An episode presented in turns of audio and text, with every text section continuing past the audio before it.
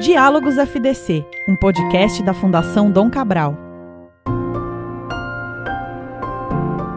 Olá para você que me escuta agora, seja bem-vinda e bem-vindo a mais um Diálogos Fundação Dom Cabral. Eu sou Tomás Castilho, tenho o prazer aqui de conversar com o meu velho amigo Alexandre Pelais, professor, pesquisador, especialista em novos modelos de gestão e futuro do trabalho e professor convidado aqui da Fundação Dom Cabral. É isso mesmo, Alexandre? É isso mesmo. Oi, Tomás, tudo bem? Olá, todo mundo que está nos ouvindo aqui. Sejam muito bem-vindos e bem-vindas. Um prazer conversar com você mais uma vez. Estou com saudade. Agora, quem está nos ouvindo não sabe, mas nós estamos aqui nos vendo, então pelo menos matamos a saudade por videoconferência. Em breve, se tudo der certo, a gente troca um abraço. Mas é isso mesmo. Pesquisador de futuro do trabalho, de novas tendências, de tudo que foi tão acelerado por essa pandemia e é sobre isso que a gente vai discutir aqui. Exatamente. Como eu estou vendo o Alexandre aqui no vídeo, vocês estão no podcast, não estão, eu posso assegurar que o Alexandre Pelaes continua sendo um dos homens mais bonitos do pensamento gerencial brasileiro. então, parabéns para você, Alexandre. Vamos começar aqui a nossa conversa. Queria, bom, a gente está né, num momento que não, talvez a gente nunca tivesse pensado que poderia passar, né? E eu queria saber de você, como um pensador do mundo do trabalho, que reflexões que você vem fazendo sobre o trabalho nesse período tão diferente que a gente está vivendo. É, sabe que foi muito interessante para mim o processo da pandemia, e eu sei que interessante não é exatamente o adjetivo que a gente gostaria de usar, é, mas em março do ano passado eu estava isolado e dedicado a terminar um livro sobre o futuro do trabalho. É, e eu tinha a expectativa de terminá-lo em um mês, em março depois que eu tinha estava cinco dias no meu isolamento, é, explodiu a pandemia e aí então eu fiquei isolado com minha família, com meus filhos, com a minha esposa, trouxe minha mãe, meu sogro, minha sogra e o meu livro ficou completamente estacionado, porque seria até leviano eu fechar um livro, um estudo, qualquer perspectiva do mundo do trabalho sem entender o que, que ia acontecer. Né? Imagina 14 meses, 15 meses atrás, eu fazer qualquer tipo de análise sobre o mundo do trabalho, ela teria ficado velha, desgastada e inconsequente. Então, para mim, a pandemia foi um grande laboratório foi, olhei com muito interesse, com muito cuidado, com muita empatia, vendo movimentos que já eram tendência do mundo do trabalho, e claro, a gente aqui vai falar um pouquinho sobre home office, sobre essas paradas todas, mas muitos, muitas outras práticas que a gente já falava sobre o mundo do trabalho, elas ganharam muita relevância, muito peso, e a gente conseguiu olhar para os impactos desses de algumas tentativas e erros é, com outro olhar. Então, para mim, o período de pandemia foi muito rico no sentido de conhecer é, novas formas de gestão, novas formas de interação, relacionamento das pessoas com o trabalho e também de destruir alguns conceitos do que eu tinha antes. É claro que a pandemia ela traz um elemento emocional muito pesado de que a gente está lidando com mortes, com contágio, que tem um peso muito diferente de a gente só olhar o desenvolvimento natural do mundo do trabalho. Mas para mim foi muito rico fazer é, essa análise, né? Então é, esses 15 meses foram de observação, foram de interação com organizações. Eu fiquei muito feliz em ver as organizações demonstrando é, um interesse positivo sobre as pessoas, e eu sei, eu lido com empresas que talvez tenham um nível de consciência um pouco diferenciado, mas eu fiquei positivamente impactado por ver as empresas fazendo ações de desenvolvimento humano, de cuidado e segurança psicológica, incentivando a vulnerabilidade da sua liderança, que, puxa, por tantas décadas a gente só reconheceu quem era o líder herói, a líder heroína, todo mundo que era invulnerável, inquebrável, imparável e todas as essas porcaria de palavra que o pessoal inventa para vender curso no Instagram. E agora a gente falou de ninguém é imparável, ninguém é inquebrável, ninguém é invulnerável, todo mundo é humano aqui. Então, baixou um pouco esse nível organizacional, isso para mim foi bem positivo.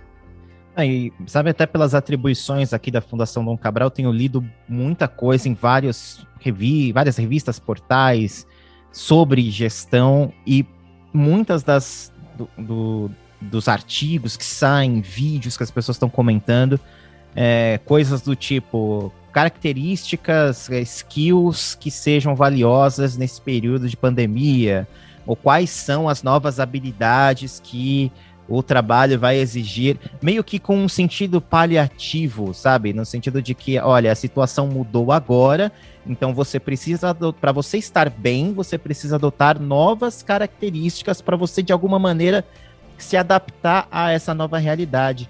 É, mas no sentido de tentar cobrir buracos, sabe?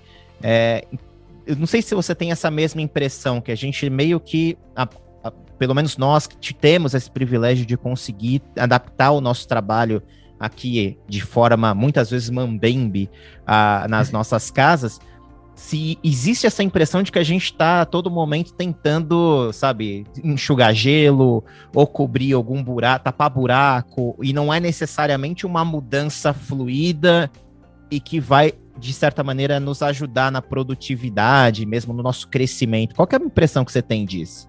É, eu acho que esse, esse, ponto que você traz é super relevante, porque a gente tem um pedaço das pessoas, e aí líderes, não líderes, é, enfim, das pessoas que têm qualquer tipo de envolvimento com o mundo do trabalho, que entenderam que o que a gente viveu aqui é uma mudança de fase, é uma mudança de compreensão sobre o trabalho. Mas tem uma grande, um grande pedaço que é esse que está achando que a gente está colocando fita crepe em um muro rachado.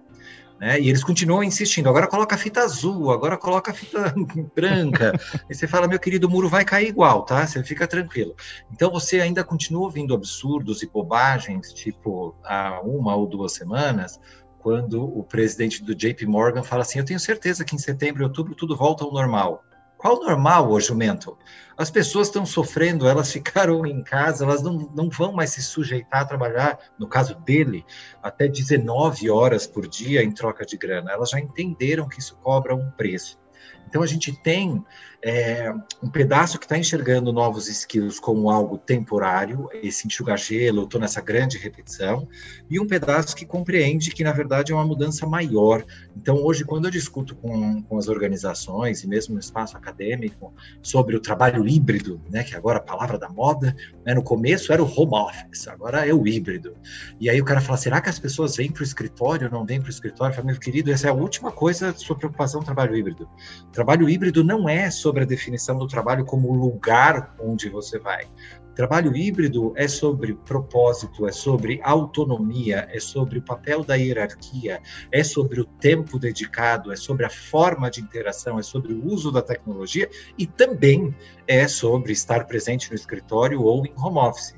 Até porque o que a gente viveu até agora não foi home office foi o Mambembe, como você falou, é o se vira nos 30 na sua casa, que enquanto a gente faz a conferência, toca a campainha, vem o entregador de gás, o seu cachorro quebra a pata, sua, você está com medo se os seus pais foram contaminados, você está criticando porque não tem vacina, é uma complexidade muito diferente do que a gente tinha antes mesmo. Então, é importante que, ao enxergar que a gente tem que desenvolver, sim, novos skills, novas competências, uma nova forma de compreender o trabalho, mas entender que isso não é só para a gente passar por essa fase, não.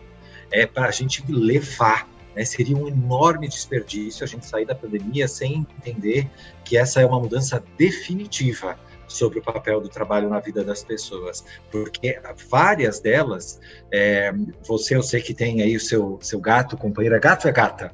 São dois gatos dois gatos companheiros, e em um momento, se eu estou participando com você de uma reunião profissional aqui, eu tenho em casa os três filhos, e um desses, o seu, é, seu filho felino ou os meus filhos humanos demandam a minha atenção, eu entro em um conflito mental de qual é a minha principal contribuição de trabalho. É o meu trabalho profissional, é o meu trabalho de vida, é eu ajudar esse ser aqui que está precisando de ajuda. Então as pessoas descobriram que esse conflito de profissão versus trabalho estava mais questionando, estava mais presente na sua cabeça do que ela achava. Né, isso emergiu com muita força e não vai apagar depois. Então não adianta a gente achar que quando todo mundo estiver vacinado ou quando todo mundo estiver protegido que a gente vai voltar para um modelo antigo que não vai não. Não, com certeza não. E pensando especificamente nisso, é, o que, que você acha que na forma como a gente trabalha, lidera, ou como as organizações trabalham e se funcionam, que, que você acha que caducou e o que, que você acha que valorizou nesse período? O que, que você acha que não vai voltar mais, assim, em sentido de práticas, pensamentos? Tá, eu acho que caducou muito a visão do status, do cargo, do, do, do, da tua posição organizacional como algo que sustentava significado na sua carreira. Né? Então, isso, isso eu acho que caducou mesmo. O cara que fala assim, não, gente, mas eu trabalho 20 horas, eu trabalho esse tanto que eu vou virar gerente. Né? A pessoa sonhando com aquele crachá e com aquele cartão bonito. Isso caducou. Isso aí realmente vai funcionar para uma minoria. É, então começa a vir muito mais, e o que veio para ficar, questionamento sobre bem-estar, questionamento sobre a qualidade do relacionamento humano, da construção da relação. Eu acho que nós entendemos finalmente que liderança não é característica de uma pessoa, ela é característica de uma relação. Então a gente tende a ver menos a liderança no atacado, sabe? Um líder Sim. para todos. É liderança do varejo. Eu preciso criar a conexão com as pessoas. Eu, com frequência, nas palestras e nos treinamentos e nas aulas, eu brinco e falo, gente, eu sou pai de trigêmeos, né? Então, é, é, é desafiador, porque a comparação é muito próxima para eles e para mim. Então, eu não posso dizer que eu sou um ótimo pai. Talvez eu seja um ótimo pai para um. Eu preciso verificar com os outros dois, porque a qualidade da minha paternidade, da minha liderança, ela não está em mim, ela está na relação que eu crio. E isso é algo que veio para ficar um bom líder ou uma boa líder vai ser identificado de acordo com a qualidade das relações que tem dentro da empresa. Isso aumenta o nível de, ou demanda um aumento do nível de maturidade das pessoas, e isso reduz a concentração de poder que era garantido na mão das pessoas que tinham cargo. Então, essas são mudanças marcantes dentro do mundo organizacional. É, eu vejo líderes que estavam muito abraçados e abraçadas no seu cargo que hoje sentem muita insegurança. E é muito importante a gente praticar essa empatia para todos os lados. Porque, né, às vezes você olha assim, ah, mas esse chefe é muito controlador, maldito, desgraçado. Falo, Calma, ele aprendeu desse jeito, você não muda a, a, a, identidade e o vínculo de utilidade da pessoa de uma hora para outra. É difícil para ele também, assim como é difícil para várias pessoas mudarem o vínculo que tem com a empresa e tirar da cabeça que a empresa é só o lugar onde você ganha dinheiro. Né, que quando você vai entrar em alguma ação de desenvolvimento ou oportunidade para a empresa, você se pergunta: o que, que eu ganho com isso? Cara, você ganha vida, você ganha expressão, você ganha contribuição. Então, todo mundo muda um pouco a visão que tem sobre o teu vínculo com o trabalho. Pessoas que têm cargo e pessoas que não têm cargo. Eu só fiz essa ressalva porque muita gente reclamava e ainda reclama com o discurso de não quero ter chefe não queria ter chefe. Mas muito pouca gente reconhece e conversa com os chefes e as chefes para dizer que também faz tempo que esses caras e essas caras falam: cara, eu também não quero mais ser chefe. Né? E às vezes eu falo: criança, sentem e conversem, então vocês querem a mesma coisa. Bom, muito bom. É, você acha que. Aí é uma. Queria saber sua perspectiva sobre o fato de modelos de decisão mais distribuído, eles, nesse momento de de, de pulverização de equipes, enfim, desse, desse novo modelo, modo de vida, vamos dizer assim. Eles ganham poder acima do modelo hierárquico. Estou pensando mais na, sabe, na alocracia, esses modelos que, que distribuem de fato a liderança. Você acha que eles ganham maior destaque na atribuição dos trabalhos, enfim, do que a, a boa e velha hierarquia? Acho, acho que ganha muito, muito, muito. E aí, se eu puder dar um conselho para todas as organizações e líderes que estão nos ouvindo, é questionar por que, que existe a hierarquia na sua empresa. E quando eu digo isso, não me interpretem mal, eu não disse para tirar a hierarquia da sua empresa. Eu disse para você questionar por que ela existe. Porque tem empresas que criaram a hierarquia como uma forma de reconhecimento e, e concentração de poder. Porque realmente as pessoas, o status faz parte da construção do mundo do trabalho, ou fazia parte. Mas hoje, no mundo complexo que a gente vive, nas mudanças é, tão repentinas que acontecem, como foi a própria Covid, que mudou a dinâmica de uma forma tão incisiva, tão forte, tão repentina, a gente não tem mais garantias de que, que se eu concentro o poder decisório na mão de poucas pessoas, que eu vou prever, por exemplo, isso. Então, é natural que a gente comece a compartilhar a tomada de decisão, que a gente trabalhe com gestão compartilhada. Mas nesse movimento eu preciso olhar dentro da minha empresa o que eu tenho: líderes que concentram poder e pessoas infantilizadas. Pessoas que normalmente, quando surge uma oportunidade ou um desafio, ao invés de elas pensarem e processarem o, o, a tomada de decisão, elas delegam para cima. Então elas falam, chefe, o que, que eu faço? Né? Então é quase assim: olha, não tem gelo no congelador, o que, que eu faço? Porra, enche a forminha. Né? Ah, mas não é o meu papel. Papel da, de encher a forminha da tia da Copa. Falou, sério, velho, o que é que toma água? Então, nesse movimento, a gente precisa que as pessoas amadureçam e que elas tirem é, é, esse vínculo abraçado com a falsa descrição de cargo e que a liderança também comece a abrir mão do seu poder decisório. Então, a gente vai falar sobre matriz de delegação sobre como eu identifico qual é o nível de maturidade que as pessoas têm dentro de cada assunto, para que elas possam avançar um pouquinho mais nessa tomada de decisão e aí elas amadurecem e a liderança abre mão desse poder, dessa concentração, para que a gente abra então espaço para a diversidade de fato. A diversidade não é cor, credo, raça, orientação sexual, é forma de pensar e aí, forma de pensar, precisa decidir. Não adianta você só me dar opinião se eu nunca escuto. Né? Então, não é só a voz, mas é como ela influencia tomada decisória. Então, esses modelos de gestão mais participativos hoje começam a ganhar muito destaque e é muito importante que a gente não caia na ilusão de que vai existir uma democracia organizacional. Ai, gente, a minha empresa está falando agora sobre sistemas fluidos e flexíveis. A gente vai votar tudo. Não, amigos, a gente não vai votar tudo porque é, é, eu, eu, gosto muito de comparar esse movimento com a maneira como a gente otimizou a definição de caminhos e mapas com o Waze, por exemplo. Modelo de gestão Waze. O Waze não é uma democracia. Você não entra no Waze e fala assim, quero sair da zona A, né, do, do, do, ponto A e chegar no B. Você fala, quem acha que eu devo pegar a Avenida 1, levanta a mão. Quem acha que eu devo pegar a Avenida 2, levanta a mão. Não, não. Você fala, eu vou sair do A, quero ir para o B que, que vocês estão enxergando durante o meu caminho que pode ser uma oportunidade ou uma restrição para essa jornada? E o algoritmo faz a leitura do que existe de mais bonito, que é a inteligência coletiva, a soma do que nós estamos vendo. Dentro das organizações, as pessoas vão ganhar cada vez mais voz, e isso demanda que elas se coloquem nesse papel de protagonismo, com menos é, preguiça, né, ou com menos mimimi de isso não é o meu papel encher a forminha, é sim o seu papel encher a forminha, e que elas usem a voz para que a liderança facilite a, o desenho dessas alternativas de caminho. Então, a liderança vai fazer o papel do algoritmo. Ela não vai cravar só tem um caminho, mas ela vai usar a inteligência coletiva e vai apresentar algumas alternativas a partir da interação com as pessoas. Esse é o único caminho que as empresas têm se elas quiserem sobreviver. Muito bom, Alexandre. Antes da gente terminar aqui, queria pedir recomendações para você de, de livros, filmes, os seus TEDs que estão no YouTube, enfim, qualquer coisa que você queira identificar Legal, aí para gente. Muito bom. Então, primeiro, obrigado pelo convite, obrigado por trazer essa discussão. Convido as pessoas que estão ouvindo a me acompanharem aí nas redes sociais, porque um dos nossos aprendizados durante a pandemia foi buscar valor em rede social, que antes as pessoas usavam para stalkear é, a famosos e pseudos famosos, e agora a gente consegue fazer uma curadoria de conteúdo e aprender.